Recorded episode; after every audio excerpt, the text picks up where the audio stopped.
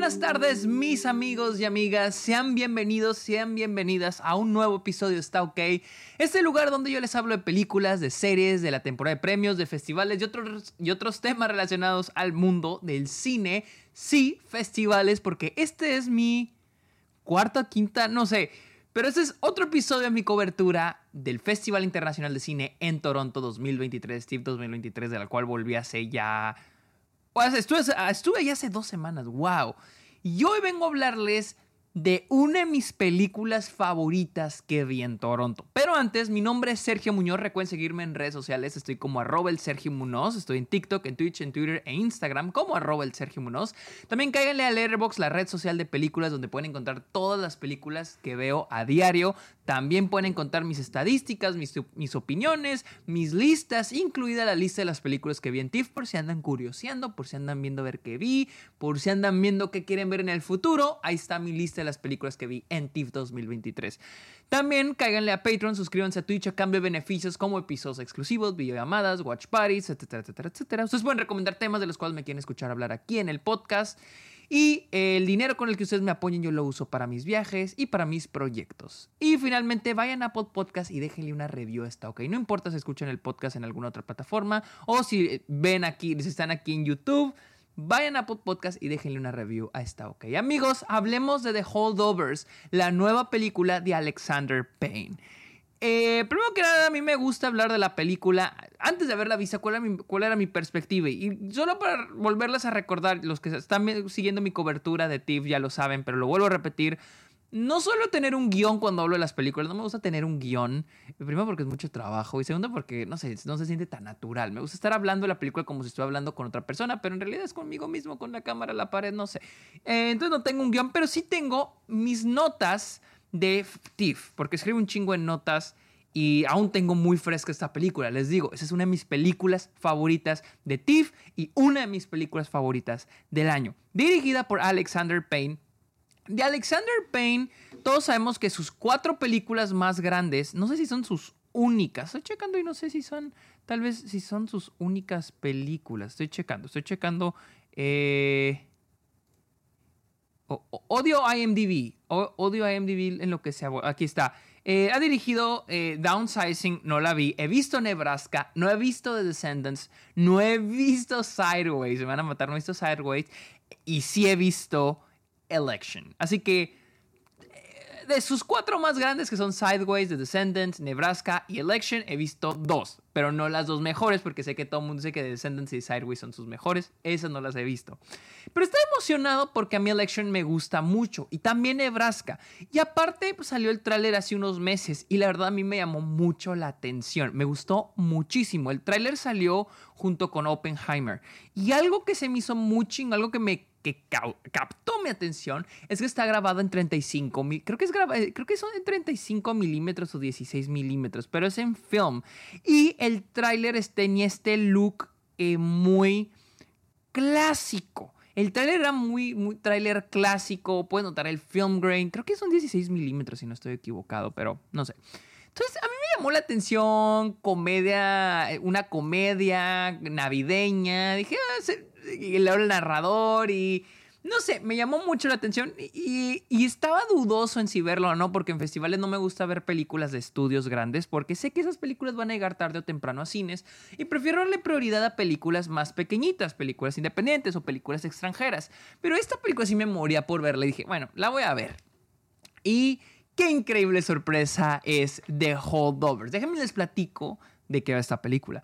The Holdovers sigue a un maestro frustrado y gruñón, a un estudiante problemático y que su familia no lo quiere en casa, y una cocinera, la cocinera de la escuela, que está en duelo por la muerte de su hijo, y los tres tienen que pasar la Navidad en la escuela. Todos se van. Entonces, por políticas, eh, hay, estudiantes, es, como un internado.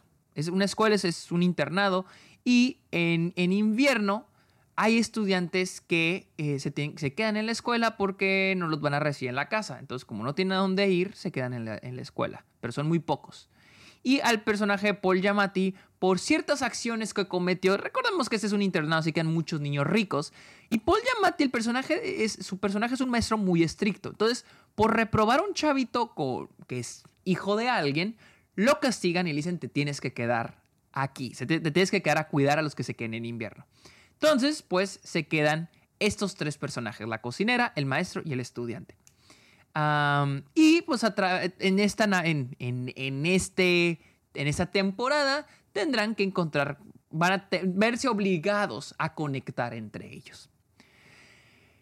Algo bellísimo que hace esta película es, es, es los la escritura es lo más poderoso en, en esta película. Es, es, escrita por David, David Hemmingson, quien anteriormente, déjenme ver qué escribió, anteriormente escribió, ha escrito series como algunos episodios de How I Met Your Mother, escribió Blackish, al parecer no ha escrito, esa es su primer película, esa es la primer película y la escritura es impecable porque es una película cuyo core, cuyo núcleo principal son los personajes. Y más que nada, nuestro protagonista, que es el personaje Paul Giamatti, que se llama Paul, eh, Hunham, que es el, el maestro en esta escuela. Un maestro muy estricto, un hijo de la verga, un hombre que sigue las reglas, así es, derecho, derecho y sigue las reglas como tienen que ser. Y casi, casi es casi una caricatura de un profe estricto. Eh, pero a lo largo de la película vamos a ir conociéndolo. Luego tenemos al personaje de Angus Tully. Angus, que es el estudiante interpretado por Dominic, Dominic Cesa, quien este, mete en problemas a su, a su clase, todos ya a todos les caga y su, su, familia no lo quiere en casa y le dicen te tienes que quedar en la escuela. De ahora él y el maestro, que se odian a morir, se tienen que quedar juntos. Y luego tenemos a Mary Lamb, Mary, la cocinera, interpretada increíblemente por David Joyce Randolph. Ella, se tiene, ella decide quedarse porque su, su hijo acaba de fallecer, acaba de morir, estaba en el ejército, murió. Y ahora no quiere ir a ningún lado, no quiere estar con su familia, ella quiere quedarse ahí. Todos los tres tienen encontrar la manera de conectar los unos con los otros. La película, repito, esa palabra, conexión, la película es sobre conexión humana, sobre la amistad. Pero algo que se me hace eh, muy chingón es de que la película, a, lo largo de la película, vamos a ver cómo estos personajes se van desenvolviendo enfrente de nosotros. ¿Qué significa esto? Al inicio nos presentan estas caricaturas de personajes, pero que poquito a poquito se nos van a ir revelando quiénes son en realidad de su pasado, la vida que está detrás de ellos. ¿Y por qué son quienes son ahorita? Y aquí voy con una de las frases más increíbles de esta película, que de hecho está en el tráiler. Paul Giamatti tiene esta frase, y voy a parafrasearlo. Dice, la historia no solo es un análisis del pasado, pero una explicación del presente. Eso para mí es el corazón de la película. Esa es la frase que define a The Holdovers. Porque la película, les digo, poco a poco, mientras más avance, vamos a ir conociendo a estos personajes, quiénes son, por qué están aquí y por qué son como son. ¿Cuál es el pasado que los marcó para ser quienes son en este momento? Y este es un, no solo los personajes, pero incluso nosotros como audiencia, mirarnos al espejo y hacernos esas preguntas. Mirarnos al espejo y decir, ¿quién soy? ¿Qué hay detrás de mí? ¿Por qué estoy aquí y por qué soy quien soy en este momento? ¿Qué me definió como persona? ¿Qué me definió como Sergio Muñoz? O sea, ¿qué, es lo que está detrás de mí? Y esto es lo que vamos a ir viendo con estos personajes. Y, creo que la película se construye muy bien al presentar los arcos de estos personajes a través de sus diferentes experiencias. Y es de que en la primera mitad es mucho el choque este, entre estos personajes, más que nada el de Paul y Angus, el maestro y, estudiante. Sus, pues, no filosofías de vida, pero más que nada su, su esencia, la esencia de cada personaje, cómo chocan. Y más el hecho de estar encerrado en este lugar en invierno en Navidad, en una época donde debería estar con las personas que yo amo. Pero aquí viene lo más chingón. ¿Qué pasa cuando no tienes personas que te amen? Que es algo que la película también explora. Es esos personajes que no tienen, por ejemplo, Mary, tiene personas que la amen, pero ya no tiene, pero ella no siente eso porque no, no está su, no está su hijo.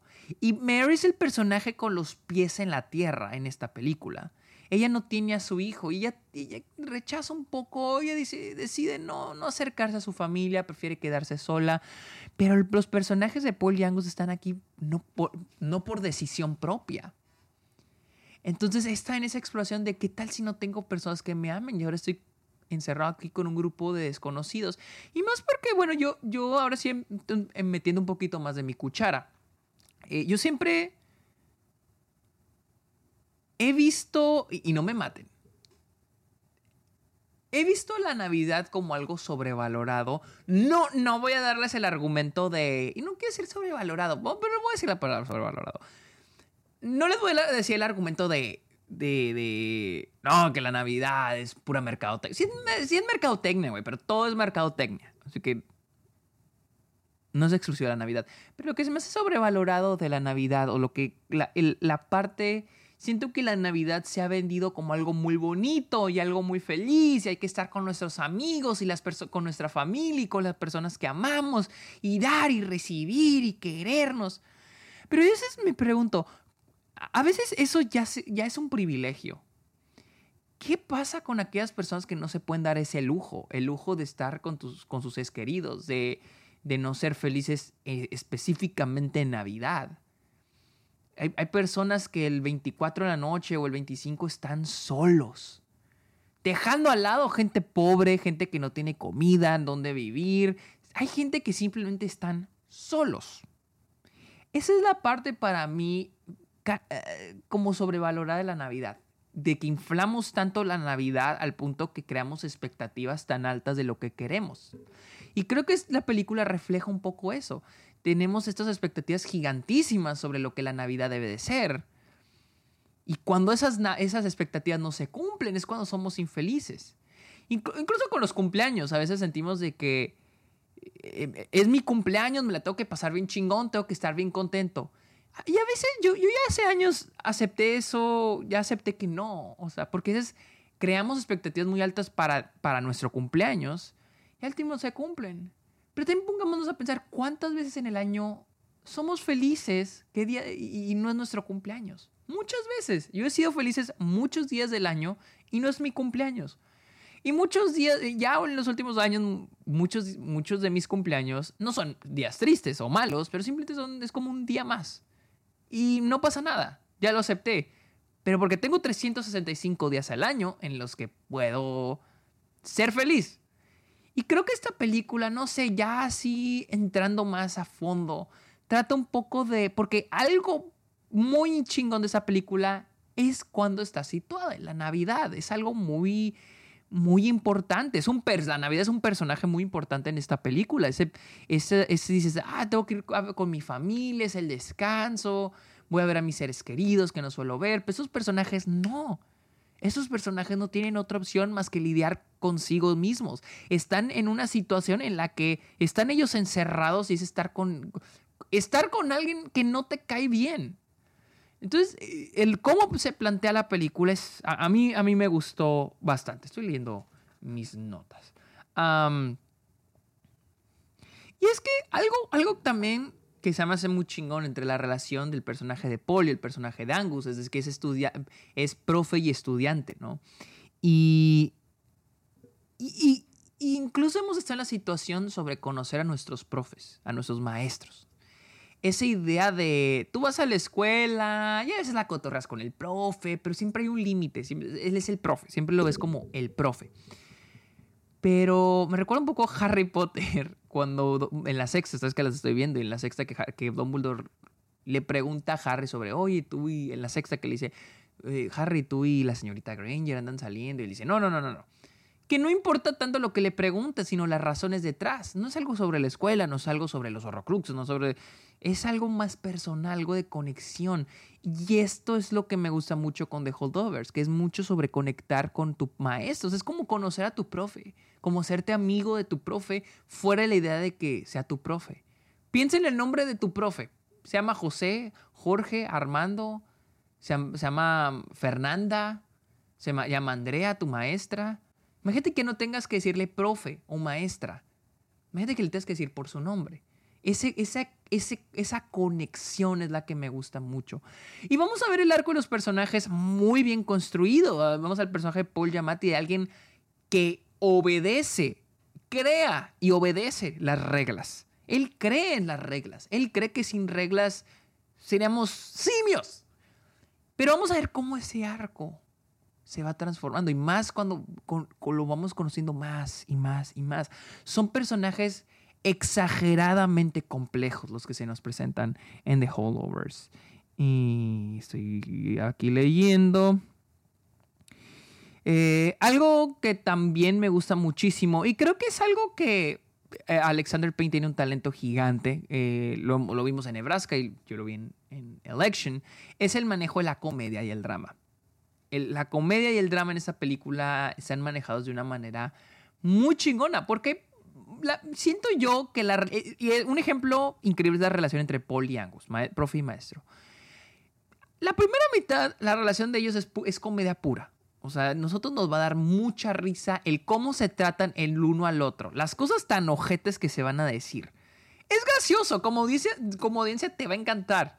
La segunda mitad se vuelve más emocional, se vuelve más dramática. Y la manera en que Alexander Payne transita de uno a otro es asombroso. O sea, es envidiable. güey, o sea, tienes un talento increíble para ir, llevarme de este punto cómico a otro. Ahora, hay puntos cómicos, hay plots cómicos como con los otros estudiantes, hay puntos muy dramáticos como la historia de la familia de Angus.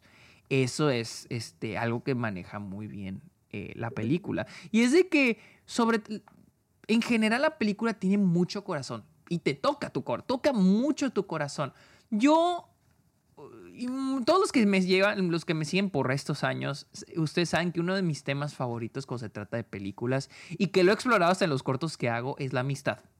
Cuando una película trata de amistad, güey, ya me, ya me compraste. O sea, soy tuyo. O sea, yo cuando las películas se tratan, sobre amistad, güey, y esa es una increíble, es una hermosa película sobre amistad. Y creo que honestamente yo sí veo este como un clásico instantáneo de Navidad. Es un clásico instantáneo de Navidad, no solo porque está increíblemente ambientado en Navidad, o sea, el aspecto navideño es asombroso, pero también los temas que trata como la amistad, los seres queridos, conectar entre los unos y los otros, que siento yo es el, es el, pues es la idea principal de, la Navidad, de las fiestas eh, de invierno.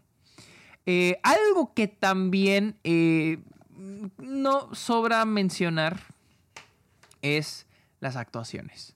Son increíbles. No, son asombrosos. Paul Giamatti, Davin Joy Randolph y Dominic Cesa son asombrosos y creo que tienen una habilidad, porque tienen, son personajes muy complejos los que están interpretando. Son, son personajes exageradamente complejos con los que están lidiando ellos. Y, y tienen desde puntos muy altos hasta puntos muy bajos. Y el trabajo de comedia y el trabajo de drama lo saben combinar a la perfección. Increíbles las actuaciones. Y una cosa más que quiero mencionar, que es una de las cosas que me gustó. Al inicio del episodio dije algo que me captó mi atención de esta película cuando yo veía el tráiler, era el hecho de que como que imitaba ese estilo clásico de los trailers de antes. La película hace lo mismo. Toda la película está grabada, creo es 16 milímetros, y de hecho imita una presentación de 35 milímetros, de un print. Cuando la van a ver, van a ver el grano, van a ver la imagen moviéndose, van a ver el jittering, creo que se llama, de los créditos. Antes los créditos, cuando se hacían film, se ponían sobre la imagen y pues y, y, y ahí como que vibran. No sé si lo han fijado en las películas, se han fijado en las películas viejitas. En estas en eso. Así los créditos vibran. El inicio de la película, lo primero que van a ver es la clasificación de la película como ocurría hace décadas. La película está en mono. Si no me equivoco, la película está en mono. ¿Qué es mono? No está en surround sound, ni siquiera en, ni siquiera, ni siquiera en estéreo. Está en un solo canal como era hace décadas.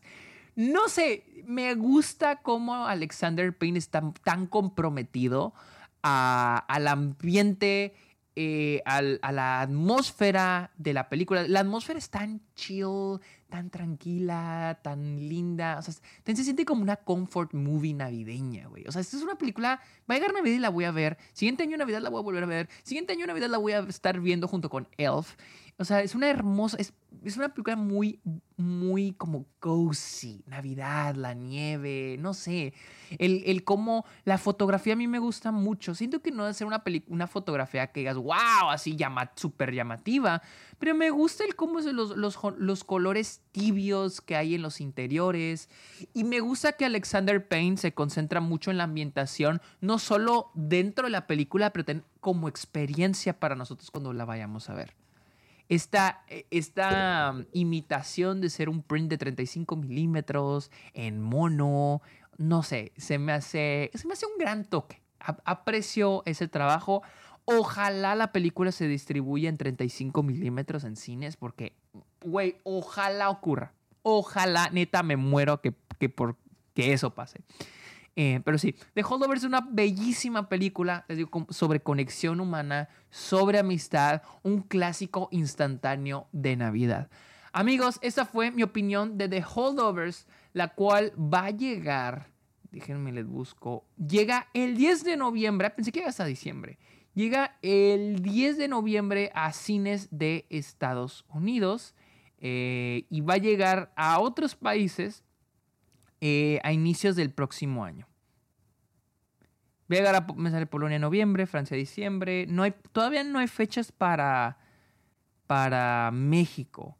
Se me haría tan raro. Yo sé que probablemente se van a esperar a que pegue, porque sí la veo en la temporada de premios, pero, o sea, ver esta película ya en enero, febrero, ya para mí no tiene sentido. O sea, siento que lo bonito de esta película es verla en Navidad, güey, en diciembre. Pero, pues bueno, es de Universal Pictures y pues tarde o temprano va a llegar a México. Yo sé, yo sé, yo sé que va a llegar a México. Amigos, muchísimas gracias por escuchar este episodio. Recuerden seguirme en redes sociales. Estoy como arroba el Sergio Munoz. Cáiganle a Letterboxd, la red social de películas. Estoy como arroba el Sergio Munoz. Cáiganle a Patreon, suscríbanse a Twitch y déjenle un comentario. Está ok en Apple Podcast. Amigos, muchísimas gracias por escuchar este episodio. Que tengan muy bonito día. Bye.